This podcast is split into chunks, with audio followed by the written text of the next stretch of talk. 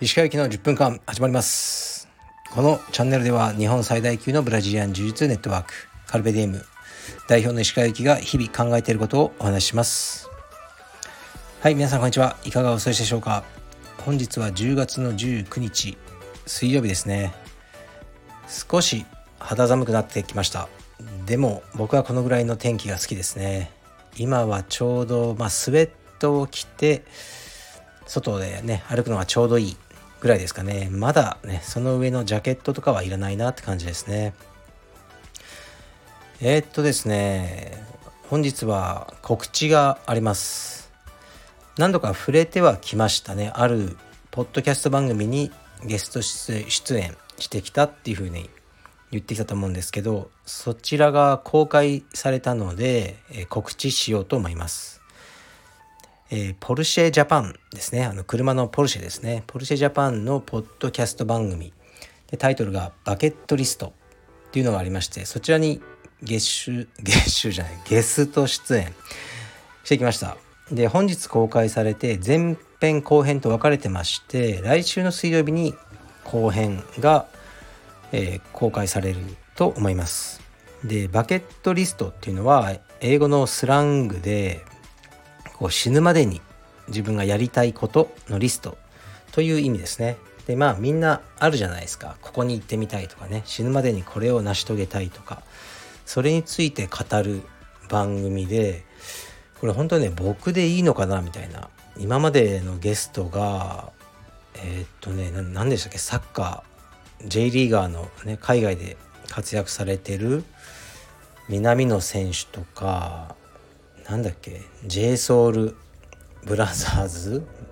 ちょっと詳しくないですけどそういう人とかまあそういうねあのすごい番組なんですけど、ね、一流のあの経営者とかなぜか僕がスポットあのここにねあの一人だけ浮いてる感じなんですけどとりあえずゲスゲスト出演してきましてで概要欄に貼っておくので聞いていただけたらと思います。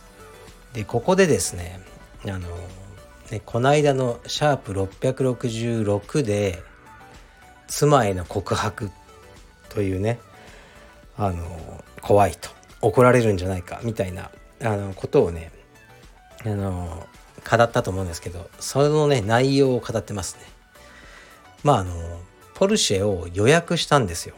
ポルシェの911カレラ S という車がありましてそちらをですね6月ぐらいかなに予約したんですね。で今あのすごく待つんです。多分来年の夏ぐらいまで入ってこないんですね。だからねまあずっと待ってるんですけどでねまあ奥さんに怒られそうだなと思ったのでうん。だってまあスポーツカーなんで今乗ってるファミリーカーはあのね持ち続けるしかないんですね。これを変えるってわけにいかなくてプラスになっちゃいますね。こう乗れないんで全員でもうしっかりは。あのだからまあ僕の趣味の車になっちゃうんで完全に。これはね、まあ、奥さん怒られるかなと思ってこういろいろ考えてた。その辺をねこのポッドキャストで話してるので聞いてみてください。と概要欄そして僕のインスタのストーリーにリンクを貼っておきます。でこの番組はですねシャウラさんという方が進行役なんですけどシャウラさんのことも僕は前から知っていて知っていてとか一方的にですよこのあの聞いてて番組とかを。で声がね本当に美しいんですよ。もうすごいすごいなっていつも思ってて。大好きな声でで実際にお会いしてももちろんねそのままの声なんですけどそれをこう生で聞けたのが本当に嬉しかったし、まあ、モデルさんだからもちろんね外見もあのすごく美しい方なんですけどすごいチャーミングであのお会いできて嬉しかったですね。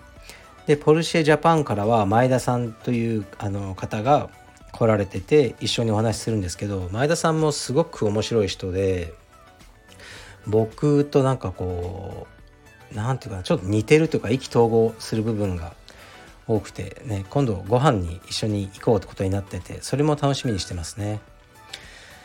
でなかなかねこの番組面白くて僕前から聞いてたんですよ。自分がその出演依頼をいただく前から。その番組にこうやってね出られたことが非常に嬉しいですしすごくポジティブであの意義のある番組だと思いますね。はい。ですから是非聞いてみてください。結構面白い回になってるんじゃないかなと自分では思ってます。はい。ではレターに参ります。もう北順にね基本的は言ってんですけどね。えー、っと息子の学校で運動能力の評価があり平均より少し下という結果でした。息子が少し落ち込んだように見えたので「お前は腕十字ができるだろう。他の人は腕十字とかできないぞ」と伝えました。息子は喜んで腕十字のエピソードを話してくれました。石川さんのバク転教育論を聞いたのでアレンジして今回の声がけができました。ありがとうございます。地方のカルペディエム親子会員より。はいありがとうございます。地方でね親子であの道場に所属してくださってるってことですね。ありがとうございます。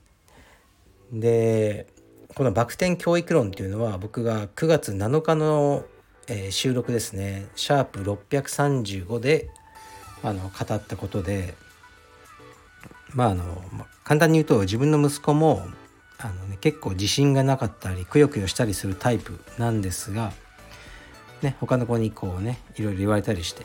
だけど「いやお前バク転できる子いるの？他にお前の他に」っていうよく言うと「いや僕だけだ」って言ってこう自信を取り戻す。だから何かバク転自体にはもうほとんど意味があると思ってないですね。その社会に出てバク転したってしょうがないじゃないですか。でもそれをできるようになるまでの過程で得た自信などがこう大事なんじゃないかっていう話をしたんですね。でこの方もあの息子さんは充実をやってるんでしょうけど学校のねその運動能力の評価では平均より少し下っていう結果が出ちゃって落ち込んでたってことですね。これねでもね分かんないですよ。あのなんかね運動能力のテストの反復横跳びとかやるじゃないですか。こうよくね分かってねえっていうかそのルールがやり方が。とか測定の仕方も学校でやるのって適当じゃないですか。だからうーん僕はあんまり意味があると思えないですよね。垂直跳びとかああいうのとかかなって思うんですけどとか、まあ、幅跳びとか。うーん運動能力をねちゃんと指し示すような検査って相当しっかりやらなきゃいけないからそんなに気にしなくていいと思うしでもししっかりした検査で平均より下だったからと言ってもいいんじゃないですかね別に。いつもこういう時に例に出すのはあのねカルペディエム疲労の橋本ですよね。うん、で僕はもう柔術以外のスポーツはもう何やっても負ける気がしないですねあいつに走っても飛んでも何をやっても負ける気がしないでも柔術はもう絶対に勝てないですね、まあ、特化してるんですよね。でも本人も言ってますけど何かこうスポーツでね秀でたことはなかった。だからこうそんなに気にしなくていいと思います。あとね僕はあの横須賀の基地でね仕事はその年に2回えっとそのセイラーたちですね。その軍人の健康のテストをするっていう仕事だったんですよ。でこのねプロトコルを作ったりいろいろやってたんですけどもうこれがですね難しいんですよ。走ったりこう飛んだりいろいろするんですけど身長によってねあのすごく優劣がもうすでについてたりこうねまあズルする人がいたりなかなかね本当にこう測定ってできないんで僕は気にする必要はないと思いますはいね親子で頑張ってね充実ねやってください。いつかあのお会いしましょう。はい。ではもう一ついきます。えっとこれいきますかね。石川先生いつも楽しく拝聴させていただいてます。仕事で分かりやすさと内容の正確さのバランスに悩んでます。正確に伝えようとすると長くなる。簡単にすると微妙なニュアンスがずれるというジレンマがあるのですがどっちに触れてもちゃんと伝わらないと思います。鹿先生はどうバランスをとってますか？相手によっても変わると思いますがご回答いただけたら幸いです。はいありがとうございます。まあ、状況が全然ね詳しく説明されてないのでわからないですが例えば僕だったら充実の指導の時こうします。で黒帯もいれば白帯もいるクラスで僕が指導するんですね。で一つの技をこうお教えしますよね。でその時に黒帯連中はもう聞きながら「ああ分かった分かったこれね。うん」ってまあ思いますよねもちろん。で白帯の人は「ん？ちょっともうちょっと聞きたいなよくわからない。みたいな感じに多分なってるんじゃないかなと思うんですね。でそちらで白帯の人に合わせる。どちらかというとそちらに合わせますねしっかり。でも黒帯の方はもう飽きちゃうというか、うん、分かったよ次行きたいよって思ってるだろうとは思ってますね。心の中では。まあ、だけどどっちが大事かっていう問題ででそのねそこをこう黒帯に合わせてささっと教えちゃったら白帯の人はもう全く分かんないってなりますよね。だから僕のフォーカスは分からない人に重きを置いてますね。だけど、まあ、この方の状況がよく分からないのでその、まあ、道場というものは僕はそう思ってるのでそうしてるってことですねでも一応ねこういうふうにしてて僕ささっと教えるんですねまず技を。でやってみましょうって言ってやってでみんなが繰り返してるのを見ながらちょっと理解度を見てめんどくさいんですけど「あちょっといいですか?」って言ってほぼ必ず止めるんですよ。で止めてあみんながここが分かってないんだなっていうところをあのー、自分なりに判断して「あちょっといいですか？皆さんここはできてないですね」って言ってまた集まってもらって見せるって形にしてますね。一回で全部説明をしようと思ってないということですね。でとかまああのもうね熟練してる人はささっと進むからそれは横目で見ながらできてない人によ近寄ってって個別に教えていくっていう形でこうクラスを進行してますね。まあ、これは僕のその柔術のレッスン時における対応っていう話でこの方のあのすごくねこの範囲が広い話には対応できないと思うんですけどうーんだから要はその時間にもね尺にも制限があるし聞く人が複数なのかそれともね一人だけなのかとか全くつかめてこないけどやはりその全体的な利益を考えて完璧すぎることを目指さないっていうのが僕の、ね、何か伝える時のこう自分なりのルールかなと思いますね。